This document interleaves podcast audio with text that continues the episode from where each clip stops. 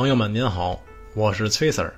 说大道四兮，其可左右？万物视之以生而不辞，功成而不有，衣养万物而不为主。常无欲而名于小，万物归焉而不为主，可名为大。以其终不自为大，故能成其大。意思是说呀，大道广泛流行，左右上下无所不到，万物依赖它生长而不推辞，完成了功业，办妥了事业而不占有名誉。它养育万物而不自以为主，永远没有私欲，可以称它呀为小。万物归附于它，而不自以为主宰。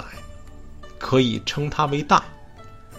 正因为他不自以为大，所以才能成就他的伟大。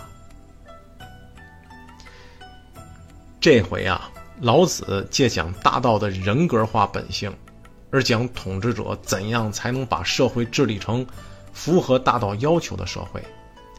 核心内容啊，就是老子对小和大的阐述。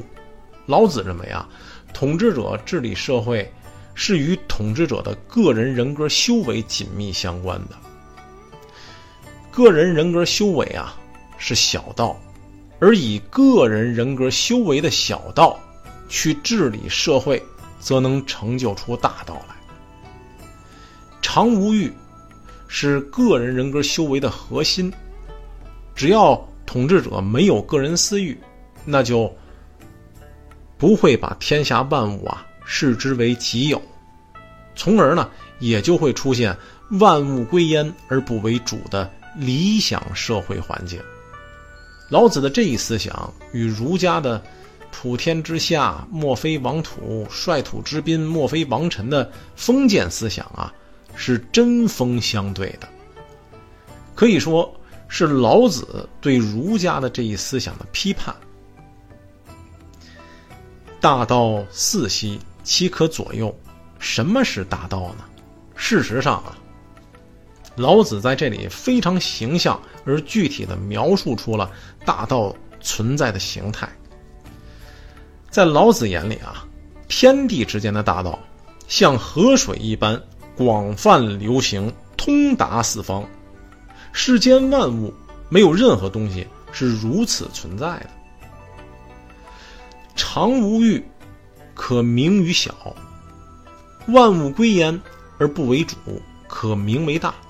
老子这两句话，把道的性质刻画的淋漓尽致。什么东西能够永远没有自己的欲望呢？只有大道，永远没有自己的欲望。没有欲望，便不需要追求名声。所以呢，它在自然万物中，也包括人类的眼里，始终是微不足道的渺小的存在。最后，老子指出啊，以其终不自为大，故能成其大。古代那些成功的圣人们，就是因为不认为自己伟大，才终成其伟大。我们人类却与大道的做法截然不同。我们认为啊，我们是万物之灵，我们有思想和意识，我们可以创造事物，也可以改变事物，所以我们就。